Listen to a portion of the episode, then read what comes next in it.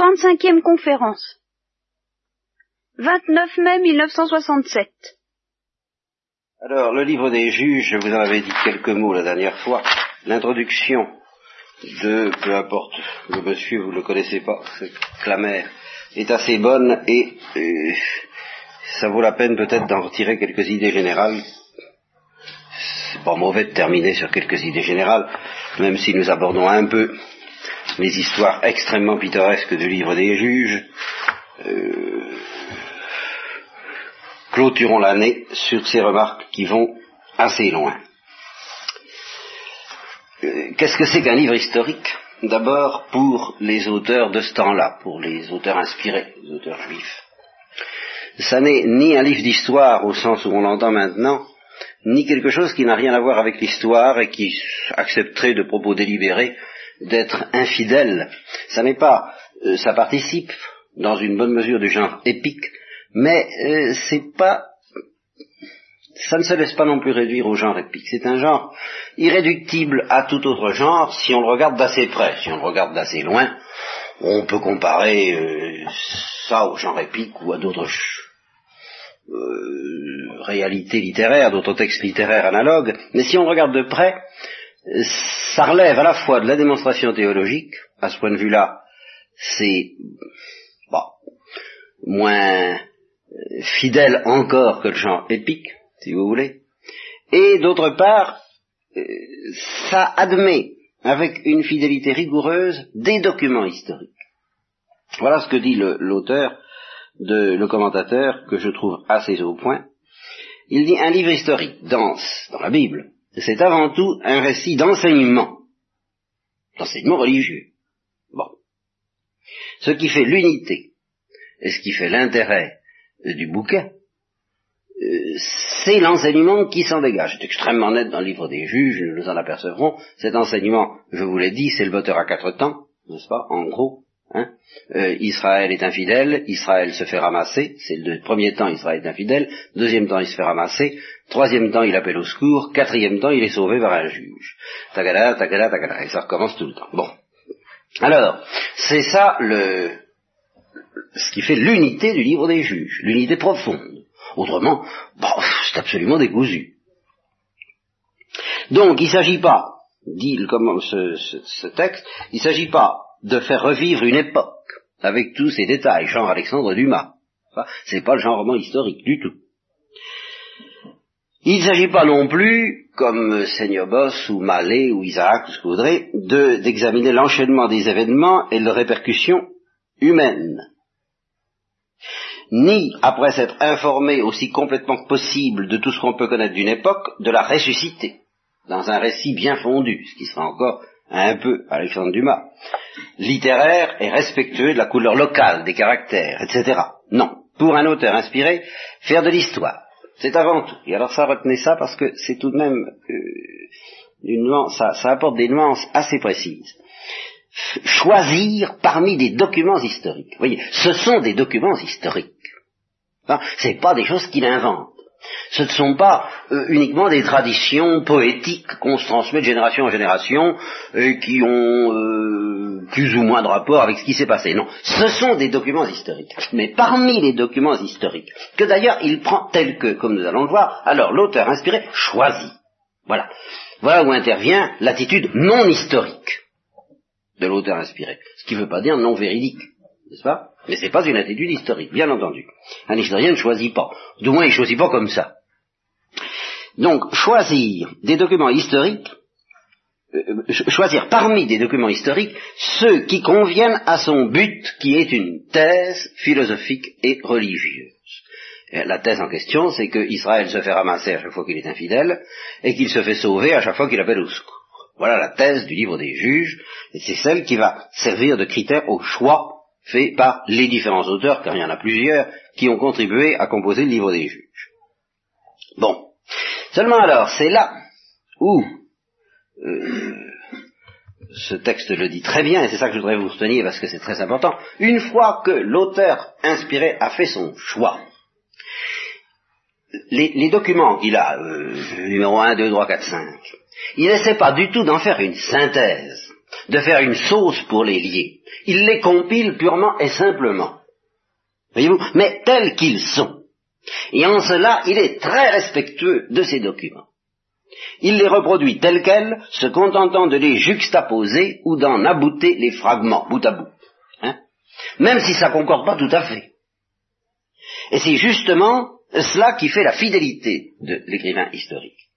Quelquefois d'ailleurs il se contente de les résumer, quelquefois il les amplifie, il les glose ou il les modifie légèrement, mais très peu. Et alors, dit le commentateur, cette méthode de composition déconcerte, ah elle est évidemment très déconcertante pour nous, elle est providentielle, car c'est une garantie d'objectivité.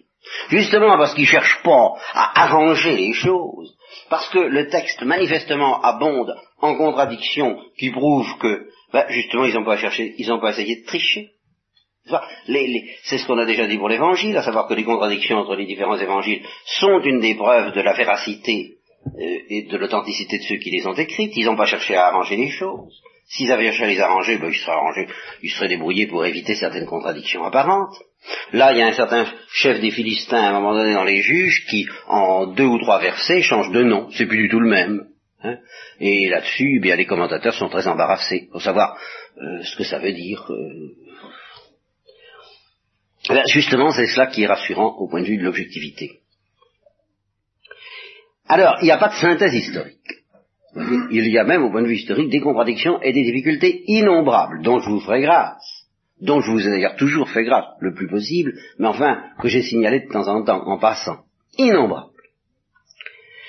Et pourtant, il y a une unité, mais alors c'est pas une unité historique. Vous voyez, ce sont des documents historiques réunis d'une manière telle que leur unité n'est pas historique. Leur unité, alors, elle est vraiment religieuse, elle est unifiée autour d'une idée. soit un cadre à formule stéréotypée, le moteur à quatre temps, soit l'universalisation des événements. Chaque juge, l'histoire de chaque juge est censée, est supposée intéresser tout Israël. Ou alors il y a encore d'autres trucs, des chiffres conventionnels, enfin, peu importe. De toute façon, l'unité d'un autre ordre historique, et elle a une portée religieuse. Voilà. Deuxième point qui concerne le livre des juges. Deuxième, alors ça c'est une remarque qui vaut donc comme conclusion pour tout ce que nous avons fait dans l'année, si vous voulez. Et ça, ça vous, peut vous donner une idée plus précise sur ce qu'il faut attendre et ne pas attendre des livres historiques dans la Bible. Deuxième remarque, alors qui concerne plus spécialement le livre des juges. C'est que l'idée centrale, la thèse fondamentale qui est le moteur à quatre temps, a subi au cours de ce bouquin ce livre, qui s'appelle le livre des juges, une évolution qui dépend du progrès de la révélation et à propos d'un problème extrêmement délicat, extrêmement difficile, que nous allons commencer à aborder avec ce livre et que nous verrons à plein plus tard. Jusqu'à présent, j'avais adopté au sujet de ce problème une attitude que je crois finalement assez sommaire, je veux mieux l'avouer tranquillement. Euh, c'est peut-être pas si simple que je ne l'avais cru, je crois qu'il y a une part de vérité assez profonde dans ce que je pensais, mais c'est peut-être pas suffisant, c'est peut-être pas toute la vérité. Il s'agit du problème de la royauté. Manifestement, dans le livre des juges, la royauté est envisagée de deux façons incompatibles. C'est-à-dire que pour certains auteurs, et par conséquent pour certains des textes que vous trouvez dans les livres des juges, puisqu'il y a différentes sources, n'est-ce pas? Alors pour, certaines des, pour certains des filons qui interviennent dans la composition du livre des juges, la royauté est une trahison. Pour d'autres, eh bien, c'est pas si mal que ça, et enfin, pour d'autres, c'est euh, l'idéal euh, entrevu. Dès maintenant, préparé, n'est-ce pas euh, Israël ne sera fidèle que grâce à la royauté, quand il sera unifié autour de la royauté. Alors ce problème-là est très difficile. je je ne voudrais pas l'aborder ce soir, nous l'aborderons beaucoup plus à fond plus tard, quand nous étudierons le début eh de l'histoire de, de l'histoire de Saül, n'est-ce pas Puisque c'est le premier roi d'Israël, c'est Saül qui a été oint par Samuel. C'est dans le livre de Samuel que nous découvrirons ça. Mais je dois vous signaler simplement le flottement des, idées et le flottement des esprits autour de cette idée de la royauté.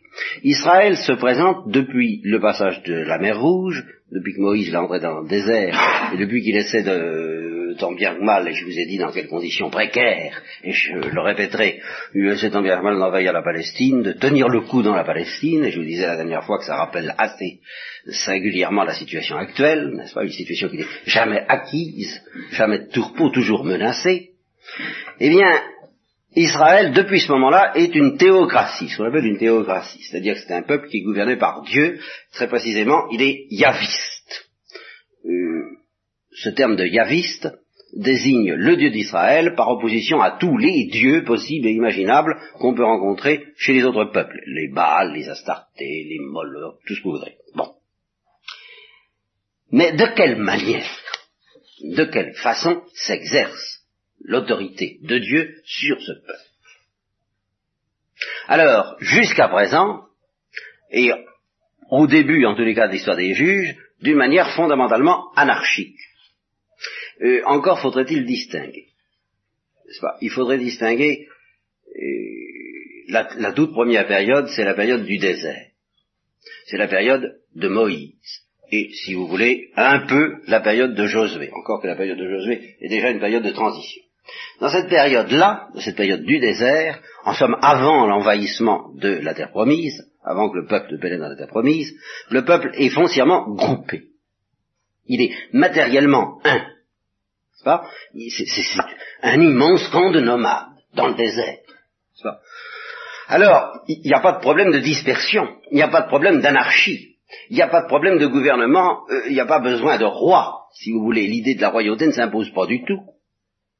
Il suffit qu'un prophète, qui s'appellera dans le livre des juges un juge, mais il en suffit d'un, ah, gouverne ce peuple et transmette les oracles de Dieu. Il y a d'un côté la hiérarchie proprement sacerdotale qui prend sa souche, qui prend sa racine dans le frère de Moïse, Aaron, et les descendants, et en particulier le descendant Lévi, n'est-ce pas, euh, qui lui euh, bah, donne naissance à la caste lévitique, n'est-ce pas. Et puis il y a le prophète, qui d'une certaine manière, à certains égards, tout au moins en ce qui concerne Moïse, il n'y a aucun doute, en ce qui concerne Josué, c'est moins simple, est au-dessus même de la caste sacerdotale, et qui gouverne, qui gouverne, mais par mode d'oracle, par mode de prophétisme. Il est en contact avec Dieu, dans l'âge d'alliance, il reçoit euh, les communications divines, et puis il dit voilà ce qu'il faut faire.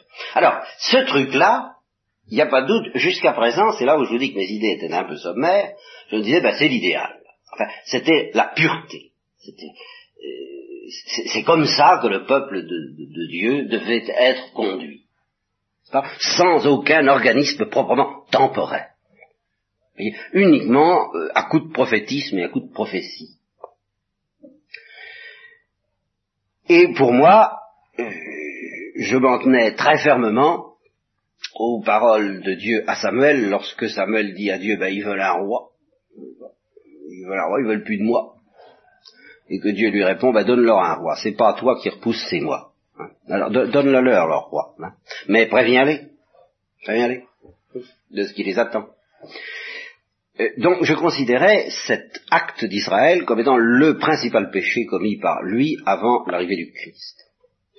Euh, ça ne me paraît pas si simple maintenant parce que je suis obligé de reconnaître qu'à partir du moment où le peuple pénètre dans la terre promise, ben, le système prophétique ne peut pas marcher aussi facilement que dans le désert lorsque tout le peuple est groupé autour de la tente de réunion et de l'arche d'alliance. Il y a une dispersion qui est visible à l'œil nu, n'est-ce pas, et qui est encore beaucoup plus grande en réalité que vous ne pouvez avoir sur la carte, ceci pour la raison que je vous ai dit la dernière fois, à savoir que le peuple est cerné de toutes parts par les Cananéens, par les Philistins, par les Madianites, par toutes sortes de, par, tous les occupants de la région, qu'ils chassent en partie, qu'ils ne chassent pas en d'autres parties, avec qui ils cohabitent plus ou moins pacifiquement en d'autres endroits encore. En somme, il y a un mélange perpétuel, avec une menace perpétuelle, eh bien, euh, de mariage mixte et surtout de religion mixte ce qui est encore beaucoup plus grave et, euh, que le mariage mixte, mais qui est entraîné presque infailliblement par le mariage mixte. Hein alors, est-ce que la prophétisme, est-ce que le système prophétique, qui est le système des juges, peut suffire à remédier à tous les dangers que courent toutes les tribus dans cet état de dispersion relative? Ça ne me paraît pas si clair. De sorte que je ne serais pas aussi tranché quant à mon affirmation catégorique que la royauté ne peut être qu'une trahison et une infidélité de la part du peuple d'Israël. C'est, vous dis, c'est une question qu'il faudrait nuancer beaucoup. Il y aura un autre argument à avancer d'ailleurs en faveur de la royauté, c'est que la royauté est devenue très vite la royauté davidique, et que la royauté davidique a préfiguré et a donné naissance, a été la souche réelle, officielle, charnelle, euh, de la royauté du Christ, alors dans la royauté du Fils de Dieu. Donc dans la pensée de Dieu, la royauté de David, ça allait beaucoup plus loin que la royauté de David. C'était la royauté du Fils de David et du Fils de Dieu. Donc c'était très bien. C'était une chose euh, particulièrement bénie, particulièrement importante et sacrée. Si les chiens nous en embêtent, on va être obligé de fermer. Bon. Et il y a ça. Hein. Il reste vrai, c'est pour ça que je vous dis que la question est très complexe, que les prophètes le diront plus tard, beaucoup plus tard, quand, on seront, quand ils seront dans la mouise, et, une mouise très grave qui a été prédite, qui a été prédite euh, à Samuel par Dieu au moment où ils ont demandé un roi, euh, quand ils seront en exil, euh, quand ils seront déportés, quand ils, même quand ils reviendront, enfin quand ils seront vraiment dans, dans le grand, grand châtiment. À ce moment-là, euh, les prophètes diront à Israël, Ah, où est le temps de ta pureté, Israël? Où est le temps de ta pureté? Quand je te conduisais dans le désert, quand tu n'avais personne, quand il n'y avait pas de truc temporel entre toi et moi, et c'est Osée en particulier qui, évidemment, développe ce thème de la pureté de la fiancée d'Yahvé que représentait le peuple juif. Ah, alors tout de même, tout de même, il y a quelque chose, il y a incontestablement toute une tradition permanente dans la Bible. Simplement, c'est pas la seule, ce qui fait que c'est complexe. Il y a une tradition permanente pour qui la royauté est une trahison. Et pour qui l'idéal, eh bien, c'est tout de même cet état où le peuple était directement euh, inspiré, gouverné par Dieu. Je vous signale d'ailleurs que c'est un problème insoluble. Je ne dis pas le problème exégétique, mais beaucoup plus profondément la réalité elle-même. Soit un peuple, un peuple qui, nous est donné, bon, c'est le peuple élu, comment faut-il le conduire? Comment faut-il le gouverner? Eh bien, euh, Dieu lui-même, euh, avec le conseil de ses anges, sera obligé de dire, euh, en fin de compte, je ne sais pas, c'est insoluble. Parce que si je le disperse. Si je le livre purement et simplement à la prophétie, si je veux le gouverner directement, ce sera l'anarchie et euh, ce sera euh, une vulnérabilité extrême à tous les dangers venus du dehors. Sans gouvernement fort, sans gouvernement central, comment voulez-vous que ce peuple se défende contre toutes les menaces les plus subtiles, les plus dangereuses, les, menaces de séduction, qui sont encore beaucoup plus dangereuses que les menaces guerrières, qui les menacent à chaque instant. C'est d'ailleurs le thème permanent des juges, que Israël ne succombe aux menaces guerrières qu'à chaque fois qu'il a succombé aux menaces de séduction. C'est la toute première menace, la menace de séduction. Alors après, le, reste n'est qu'un châtiment. Nos ennemis sont nos juges, dit tout le temps, disent tout le temps les psaumes. Bon. Donc, danger si on les laisse soumis à l'autorité purement prophétique immédiate. Si on les groupe autour d'un roi, danger, autre danger. Et ces dangers, nous aurons tout loisir de les étudier de près quand nous étudierons l'histoire de la royauté euh, en Israël. Alors, la réponse, ben, au fond, elle est très profonde et il figure elle figure une fois de plus le christianisme. Il faut un peuple qui soit gouverné directement par Dieu. C'est ça que vise Yahvé dès le début.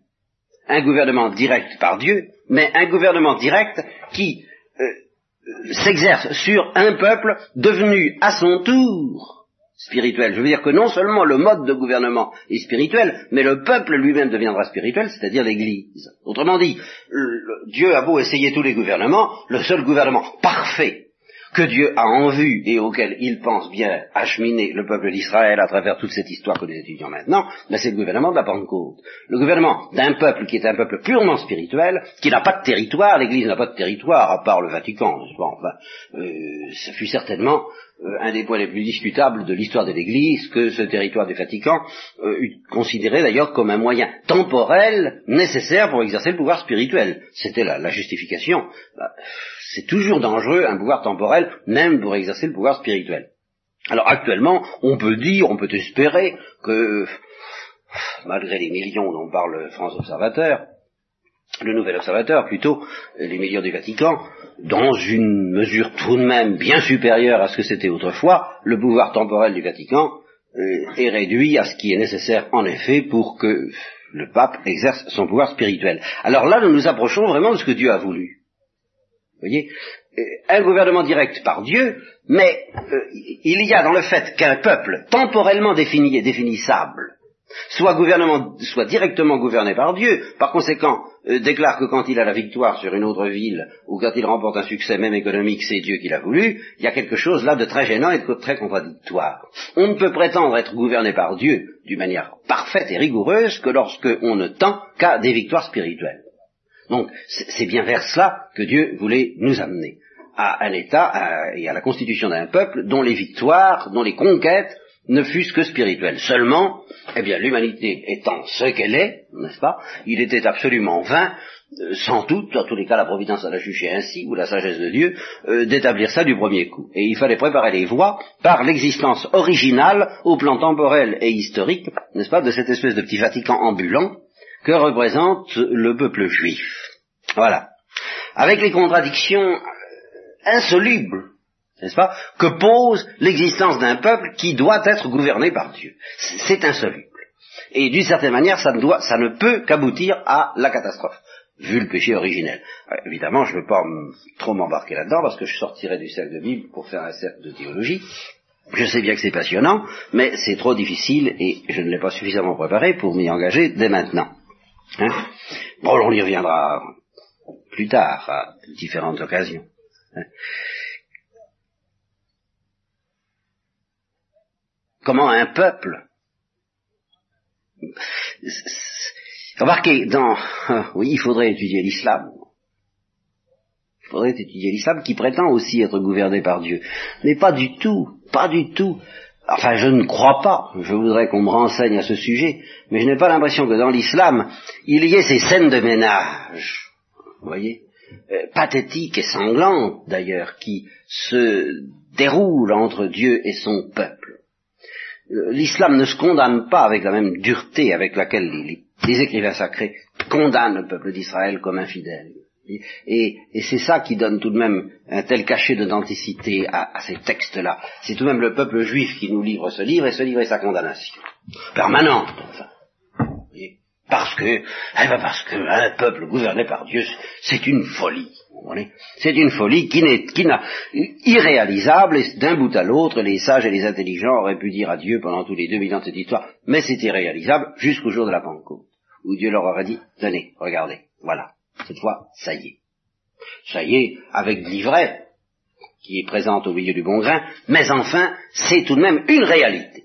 Tandis que jusqu'à présent, euh, jusqu'au moment de l'arrivée du Christ et de la descente de la Pentecôte, on ne peut pas dire que Dieu ait réussi à se constituer un peuple qu'il gouverne normalement. Voilà tous les problèmes qui sont posés par cette histoire euh, des Juifs au milieu euh, des nations. Alors, je vous disais, il y a en somme deux, l'histoire d'Israël avant la déportation de Babylone, parce que la déportation de Babylone, alors ça c'est une, c'est toute une autre phase, c'est le commencement de l'agonie. Je vous l'ai déjà dit, ça, c'est le commencement de la fin. On va s'imaginer que la déportation de Babylone, je vous l'ai dit plusieurs fois, est un événement dont le peuple juif a été libéré. Il n'en a en réalité jamais été libéré, et ça, et implacablement, à partir de la déportation de Babylone, il s'est acheminé vers la mort de sa structure initiale. Hein, ça, et bon, je, n'y insiste pas, je vous en ai sous parlé, je vous en reparlerai. Mais enfin, je, je situe l'histoire d'Israël, donc jusqu'à la déportation de Babylone. Eh bien, jusqu'à la déportation de Babylone, on peut dire que l'histoire du peuple juif euh, comporte trois phases. Une phase d'unité dans le désert, sous la conduite d'un prophète Moïse et un peu Josué. Une phase d'unité à Jérusalem, sous le gouvernement d'un roi, qui viendra bien plus tard, avec Saül, David, Salomon et la suite. Et entre deux, eh bien, une phase où, une phase d'anarchie. Vous voyez Et c'est cette phase-là que nous étudions en ce moment. Une phase de dispersion dans la Terre Sainte, sans unité temporelle véritable, bien solide. Vous voyez, c'est constamment euh, remis en cause. C'est tantôt un juge. Qu'est-ce que c'est qu'un juge? Bah, Vous savez, quand on étudie les, commentateurs, euh, on, va très bien. C'est à la fois un prophète, quelqu'un qui prend de l'ascendant sur le peuple, pendant quelque temps. Et qui n'a pas de descendant, qui n'a aucun moyen de, s'offrir des successeurs. Vous voyez, c'est ça qui est tout de même grave et, comme situation. Il n'a aucun moyen d'assurer la continuité. Tantôt c'est à un endroit que surgit un juge, tantôt c'est à un autre. C'est tout de même un état d'anarchie, de dispersion, de chaos, c'est un état de douleur de, l'enfantement, c'est un état très, très, chaotique et très misérable à bien des égards, puis merveilleux à d'autres. Jusqu'au moment où alors on s'approchera deuxième, du deuxième mode d'unité, l'unité euh, royale. Voilà la deuxième remarque que je voulais vous faire au sujet du livre des juges. Oui. Voyez ce que signifie le mot juge. Les libérateurs sont désormais appelés juges, car on considère ces restaurateurs de la situation d'Israël et des droits de Dieu, à chaque fois qu'elle est compromise, ces docteurs de la théologie de l'alliance, comme ayant exercé une fonction sociale, charismatique, mais déjà sociale, donc unificatrice, qui a normalement précédé la royauté. Voilà, tout un courant de pensée dans les auteurs sacrés pense ainsi. Et puis un autre courant de pensée pense autrement, il est contre la royauté. Et ça n'a jamais été déblayé. Je veux dire qu'on n'a jamais réussi à se mettre d'accord. les auteurs sacrés.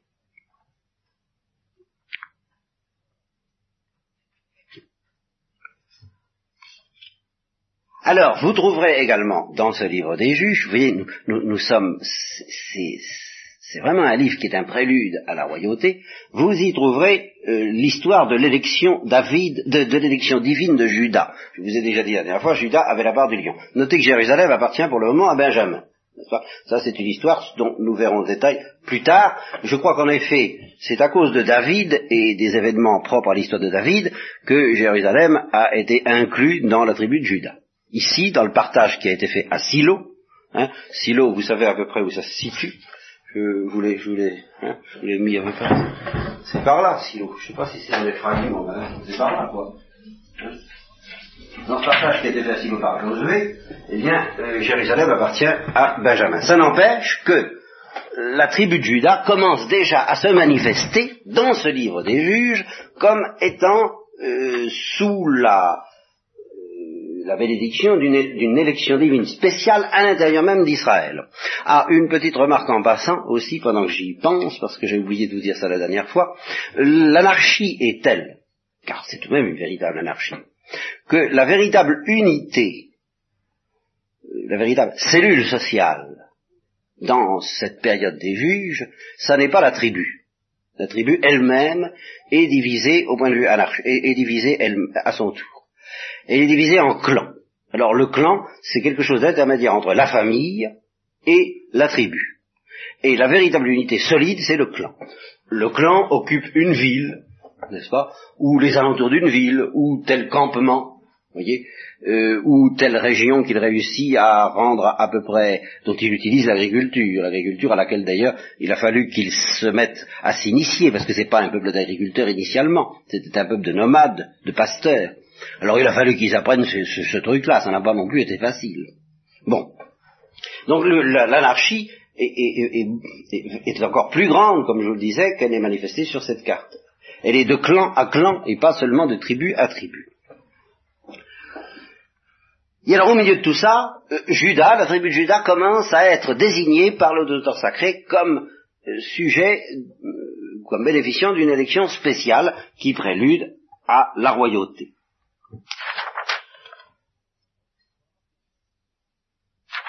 Pendant que j'y suis encore, je vais vous situer quelques dates pour que vous y reconnaissiez un peu. Il y a une date qui est à peu près certaine et admise par tout le monde, c'est l'avènement de Saül. C'est 1040 avant Jésus-Christ. Bon, il peut compter en gros 1000 ans avant Jésus-Christ, Saül. N'est-ce pas? Et l'histoire des juges, eh bien, vers les dernières années du XIIIe siècle ou le début du XIIe siècle, avant Jésus-Christ, bien entendu. Vous trouverez, toujours à propos de cette histoire de la royauté, dans l'histoire du livre des juges, quelques-uns des juges qui justement ont senti le problème que je vous expose là, le problème de l'anarchie, et qui ont déjà essayé d'unifier le pays et par conséquent d'instituer une sorte de royauté. C'est une des caractéristiques fondamentales de l'histoire de Gédéon, dont nous verrons euh, toutes les péripéties pittoresques par ailleurs. Hein. Et un, ce fut un échec lamentable. Hein. C'était pas mûr. C'était, c'était vraiment très difficile. Bon, je vous ai parlé aussi, je vous ai dit tout à l'heure, les séductions. Vous parlé des séductions qu'exercent les Cananéens et les Cananéennes, et les religions cananéennes et les dieux cananéens, et les, Philistins, c'est les peuples de la mer, n'est-ce pas? Euh, Retenez bien ça, c'est les peuples de la mer, les Philistins, je sais pas quoi, moi. Et les Cananéens, alors c'est au contraire ceux qui étaient déjà installés là, sont des Sémites, les Cananéens, sont des descendants de Sem. Or, les Sémites ont une habitude psychique difficile à déraciner, que Dieu fait tout ce qu'il veut pour déraciner, mais c'est difficile. Les Sémites ont l'habitude de considérer que le Dieu n'est pas le Dieu des personnes, il est le Dieu des lieux. Et alors ça, ça fait partie des grosses difficultés que rencontre Israël. Dans l'esprit d'Israël, leur Dieu, c'est le Dieu du Sinaï. Ah ben alors il est là-bas, puis là ils sont en Canaan, ils ont d'autres dieux, qui sont les dieux de Canaan. Et ce que vous voulez, hein? Voilà ce que dit le commentateur. Alors arrivés en Canaan, les Israélites ont une foi profonde en Yahvé, leur Dieu national, bon, qui les amenait à la victoire et à la conquête. Mais ils le considèrent comme résidant spécialement sur la montagne du Sinaï au cœur du désert. Or, l'âme, les sémites de ce temps et de ce milieu mettent la divinité plutôt en rapport avec la terre qu'avec les personnes. Alors, vous comprenez le problème chaque région a son petit Baal, hein, qui est le maître local de la moisson et des fruits. Et alors en particulier, justement, le dieu du Sinaï, c'est pas un dieu de la moisson et des fruits, c'est un dieu euh, du désert et des pasteurs, à la rigueur, des nomades, c'est un dieu de nomades, c'est pas un dieu de l'agriculture, c'est pas Cérès. Alors il semble, tout l'instinct profond de ces hommes, dans la mesure où il n'est pas rectifié par la foi, mais c'est pas facile d'être rectifié par la foi, eh ben ça les, les porte à ben, peut-être demander la victoire au Dieu des armées quand il s'agit de se battre. Ah oui, alors là, là ça va. Mais peut-être la fécondité au Dieu de la fécondité quand il s'agit de planter, de planter, de planter des arbres, de planter des vignes, et puis aussi de planter des familles. Hein.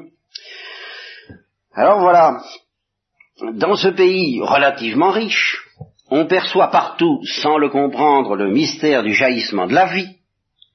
On voit donc en Baal et Astarté les principes de toute fertilité et de toute fécondité. On les honore par des pratiques qu'une scène morale réprouve, mais nous n'en sommes pas à une scène morale, ils ne sont pas allés au catéchisme, et jusqu'au sacrifice humain. Ce paganisme cananéen, alors voilà une phrase excellente qui met bien les choses en place, ce paganisme cananéen est assez naturiste pour parler au sens. Bon, donc il est attirant. Mais il n'est pas, il ne l'est pas assez pour qu'on ne s'y trompe pas, pour qu'on ne le confonde pas avec la religion de Dieu. Il y a quand même du spirituel là-dedans. Autrement dit, la pire des pires des choses, comme toujours, c'est l'équivoque. Si c'était une religion franchement matérialiste, encore là, il ne risquait peut-être pas trop de s'y tromper. Mais c'est une religion mitigée qu'il aurait proposé. C'est ce que je vous ai dit tout à l'heure, n'est-ce pas? La mariage mixte et la religion mixte. La religion bah, qui, dans laquelle il y a Yahvé, et puis il y a Baal, et puis tout ça s'arrange très bien, pourquoi pas hein? Bon. De plus, son caractère utilitaire, c'est quand même une religion pratique, allait constituer pour l'âme sémitique des Juifs, des Israélites, une tentation forte et constante. Bon, je vous signale encore que justement à Silo, c'est à Silo que se trouve l'arche. Et c'est là que les Lévites, et eux seuls, accomplissent le sacrifice principal. Ça ne veut pas dire qu'il n'y en a pas d'autres un peu partout. La question n'est pas encore très clarifiée. Elle ne le sera d'une manière définitive qu'avec la construction du temple. C'est seulement à ce moment-là qu'il euh, sera établi qu'en Israël, il y a un seul lieu de culte. Jusque-là, il y a un lieu privilégié, si vous voulez. Et puis il y en a d'autres qui sont tantôt considérés comme euh, illicites, tantôt considérés comme des abominations, selon qu'au fond ils sont plus ou moins contaminés par le culte cananéen. Donc il y avait alors, dans cette histoire-là, vous avez donc les juges qui jouent un grand rôle, les Lévites, qui jouent un grand rôle à Silo, et puis alors un certain nombre de gars, dont sortent les juges, qui sont des êtres, des êtres extrêmement curieux et dont il faut commencer à parler, parce qu'on n'a pas fini d'en parler, et ce sont les êtres les plus passionnants de toute l'histoire d'Israël, ce qu'on appelle les fils de prophètes. Alors, euh, pour nous, les fils de prophètes, ça évoque évidemment tout de suite des enfants qui sont des, des, oui, des enfants de prophètes, des gens qui ont été engendrés par des prophètes. C'est pas ça du tout. Ce sont, c'est une sorte de franc-maçonnerie euh, prophétique. C'est une, c'est une secte ou, si vous préférez, une confrérie qui vise à maintenir et à développer ce qu'on appelle le yavisme authentique, c'est-à-dire la religion dans toute sa pureté, dans toute son ardeur et euh, sont des enthousiastes, si vous, si vous voulez, qui vivent systématiquement en marge de la société. Et ça, c'est très important. Parce que du fait qu'ils vivent en marge de la société, ce sont déjà un peu des, des gars du désert qui dénoncent tout ce qui est euh, prostitution cananéenne dans la société. Et ils, ont toujours été nombreux ce sont eux qui furent une des principales forces de résistance contre les Cananéens. Alors une note très importante aussi, et qui nous fera nous poser un problème très grave beaucoup plus tard, alors quand nous étudierons la déportation de Babylone et les suites de la déportation de Babylone, quels que soient les châtiments qui sont promis, dont le peuple est menacé, et quels que soient les châtiments qui effectivement s'abattent sur le peuple quand le peuple trahit et renie l'alliance avec Dieu, il n'est jamais question d'un rejet absolu du peuple élu. Les châtiments ne veulent pas et ne peuvent pas être définitifs, ils sont toujours considérés comme formateurs et purificateurs. Ça, c'est également très important. Et voilà, nous abordons alors l'histoire du livre lui-même. Alors écoutez, je vais vous raconter le livre des juges au fur et à mesure, tout au moins jusqu'à l'endroit où je l'ai étudié, ou jusqu'à la fin de la séance, si, elle se produit avant l'endroit que j'ai préparé, et puis alors tel que, tel que ça se présente. L'introduction que je vous ai faite doit vous suffire pour pouvoir euh, justement ne pas euh, renoncer à ce qu'il n'y ait pas de décousu là-dedans. Il n'est pas question qu'il n'y en ait pas. L'unité d'un autre.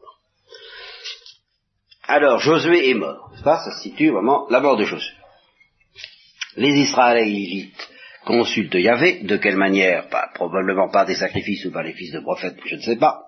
Et ils se demandent qui va le premier monter contre les Cananéens pour les combattre. Et alors c'est là, vous voyez, premier signe de l'élection de Judas, vous le trouvez déjà indiqué, Dieu répond, c'est Judas qui montera. C'est à lui que je livre le pays. Alors Judas dit à Siméon, ben viens avec moi, on va s'y mettre. Hein alors, ça commence à bander. Il y a des batailles et des victoires. Il y a un certain Adonisedek qui est un drôle de coco, qui, euh, c'est un roi, n'est-ce pas? Alors là, on commence tout de suite à entrer dans le pittoresque. Il avait 70 rois à le servir, qui avaient comme particularité d'avoir les pouces des mains et des pieds coupés, et qui ramassaient les miettes sous sa table. Voilà le genre. Alors, euh, il est battu, ils le poursuivent et ils lui coupent les poussées des mains et des pieds. Et alors il dit, ben c'est bien fait pour moi. Ça avait quand même un certain sens de la vérité. Alors là, il est question de Jérusalem pour la première fois. Et en réalité, le commentateur, l'ensemble, enfin si vous voulez, l'interprétation saine du texte, laisse entendre que Jérusalem n'est pas encore conquise. Elle est peut-être entourée par des Benjaminites, mais n'est pas encore conquise. Bon. Alors après ça, les fils de Judas descendent un peu plus au sud, du côté du Negev, par là, n'est-ce pas? Et ça continue à se battre, et ça marche bien, ma foi. Ça marche bien, mais il y a tout de même des limites, et il y a des échecs. En particulier, Gaza, qui est sur la côte, et d'une manière générale, tout, ce qui est sur la côte, tout ce qui est la plaine, tout ce qui est fertile, fertile, tout ce qui est fécond, tout ce qui est facile, eh ben Judas, il se casse les dents, il n'y arrive pas. Et ils étaient obligés de se réfugier sur les montagnes qui sont devenues, euh, bien sûr, qu'on a appelées euh, jusqu'à maintenant encore les monts de Juda. Plus tard, ils seront conquérir la plaine, mais enfin pour le moment, ils n'y arrivent pas. Et c'est là où on va nous expliquer bientôt pourquoi ils n'y arrivent pas, parce qu'ils n'ont pas été fidèles. Bon. Alors c'est la même chose pour euh, toutes les tribus. On les passe en revue. Il y a Joseph qui combat de son côté, qui a des petites victoires, mais il a aussi des échecs. Manassé, c'est la même chose, Zabulon, c'est la même chose, Azer, c'est la même chose, etc. Je, je passe tout ça. Bon.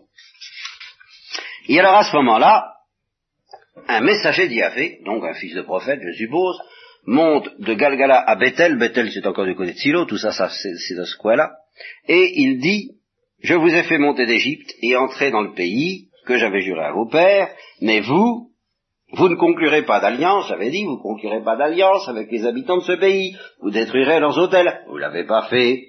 Bon. Alors, j'ai décidé que je ne chasserai pas vos ennemis devant vous. Voilà pourquoi vous y arrivez pas. Vous voyez, la, la, règle du jeu, je vous l'explique maintenant. Hein, je, vous expliquer le topo. Bon. Alors, quand le peuple écoute ça, qu'on ne va pas chasser le, le, les, Cananéens devant eux, et qui seront, et ce seront pour vous des oppresseurs, et leurs dieux vous seront un piège. Alors, le peuple d'Israël pleure tout ce qui, s'est pleuré, et il appelle ce lieu Bokim, c'est-à-dire là on pleure beaucoup. Alors, Josué renvoie le peuple à ce moment-là, et euh, Josué meurt. Vous voyez que le texte est très décousu, puisqu'il est déjà mort au début, maintenant il remeurt maintenant, mais ça, je vous ai prévenu, c'est une compilation. Hein Alors, de nouveau, on nous raconte une infidélité d'Israël, une colère de Yahvé qui livre Israël à des pillards qui les pillèrent, qui les vend à des ennemis alentour, et puis, et alors c'est ici qu'il nous explique la loi générale du livre, qui sera euh, vérifiée dans des exemples variés après. La loi générale, la voici, donc. Partout où ils sortaient, la main d'Yahvé leur était hostile, comme l'avait dit Yahvé, comme le leur avait juré Yahvé et ils étaient dans une grande anxiété. Alors, il suscitait des juges, qui les délivraient de la main de ceux qui les pillaient. Alors c'est plus complexe encore que ça, que je ne vous l'ai dit au début, mais même les juges, ils les écoutaient pas. Ils se prostituaient à des dieux étrangers et ils les adoraient. Ils abandonnaient vite la route qu'avait suivie leur père, qui obéissait aux ordres de Dieu. Ils n'agissaient pas comme il fallait. Lorsque Yahvé leur suscitait des juges, Yahvé était avec le juge, et il les sauvait de leurs ennemis pendant tous les jours du juge, parce qu'il avait pitié de leurs gémissements, provoqués par leurs oppresseurs et leurs persécuteurs. Mais dès que le juge était mort, il recommençait pire. Je traduis le texte librement, mais c'est ça. Il recommençait pire. Ils allaient vers les dieux étrangers pour les servir et les adorer. Ils ne laissaient rien tomber de leurs agissements, ni de leur conduite endurcie. Alors la colère de Dieu s'enflamma contre Israël, etc. Hein? c'est la grande roue, ça tourne. Alors, on nous donne alors la liste de toutes les nations que justement ils n'ont pas réussi à expulser par leur faute. Alors cette liste, je vous en fais grâce également. C'est très long. Et nous arrivons au premier juge. Alors le premier juge, c'est très simple, il se contente d'entrer rigoureusement dans le cadre stéréotypé fourni une fois pour toutes. On ne sait absolument rien de lui en dehors de cela. Les fils d'Israël font ce qui est mal, ils servent les Baals les Astartés, la colère de Yahvé s'enflamme, ils servent un roi qui les opprime pendant huit ans, alors ils crient vers Dieu, et pitié de nous, et Dieu suscite un libérateur, et il s'appelle Othoniel, fils de Kenas, parent de Caleb, etc.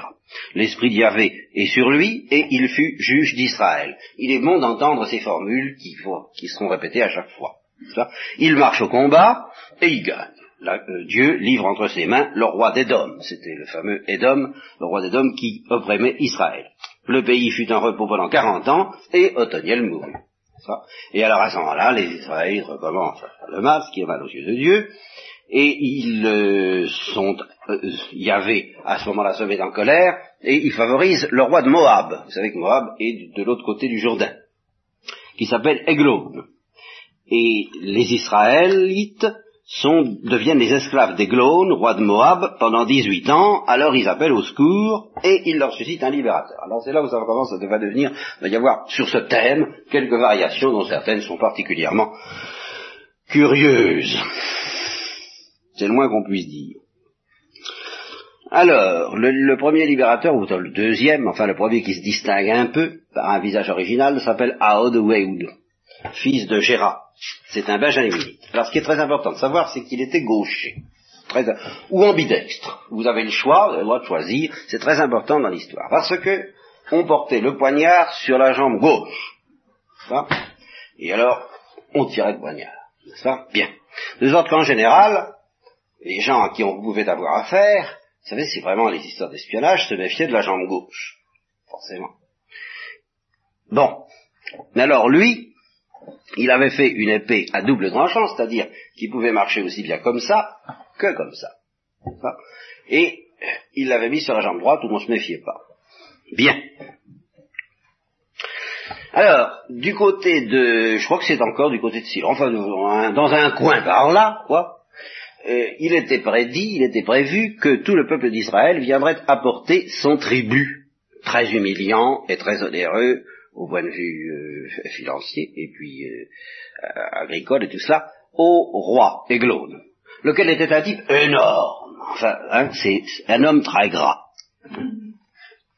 Alors, il y a Aod qui est là, et qui est le, surintendant chargé de vérifier qu'on apporte tous les tribus.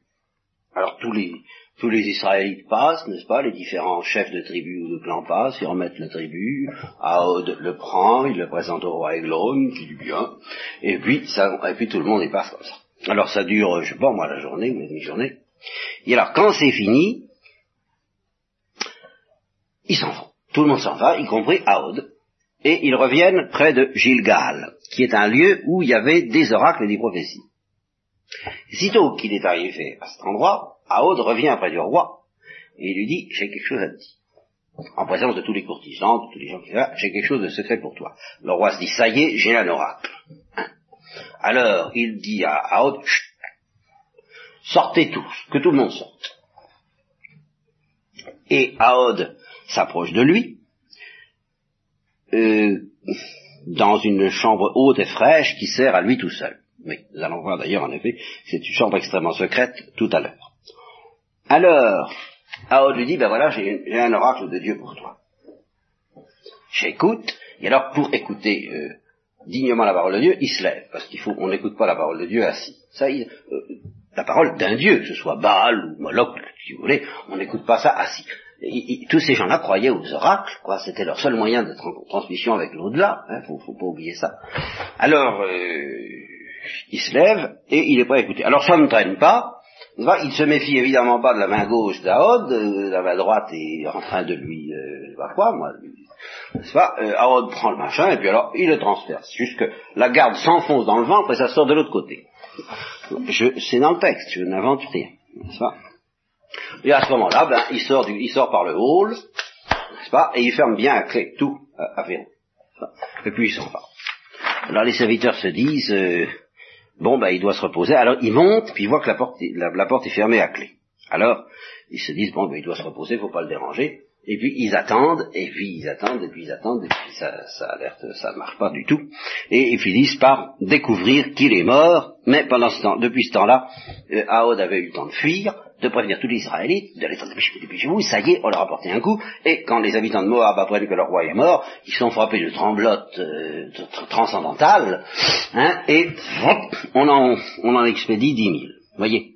Alors, ce qui est, ce qui est intéressant euh, dans cette affaire, entre autres, quoi, il y a ce, ce personnage d'Aod n'est pas tellement recommandable. Enfin, à première vue, c'est pas des moyens et en particulier, il semble qu'il y ait un mensonge, puisqu'il dit j'ai quelque chose de secret pour toi. Alors Saint Augustin, c'est ça qui est très amusant, c'est un grand malin, n'est-ce pas? Augustin non, il n'a pas menti. Il avait bien reçu un oracle à Gilgal, et il avait bien un oracle qui concernait le roi, et savoir qu'il fallait le tuer. pas plus compliqué que ça. Bien. Alors après ça, troisième juge, Samgar.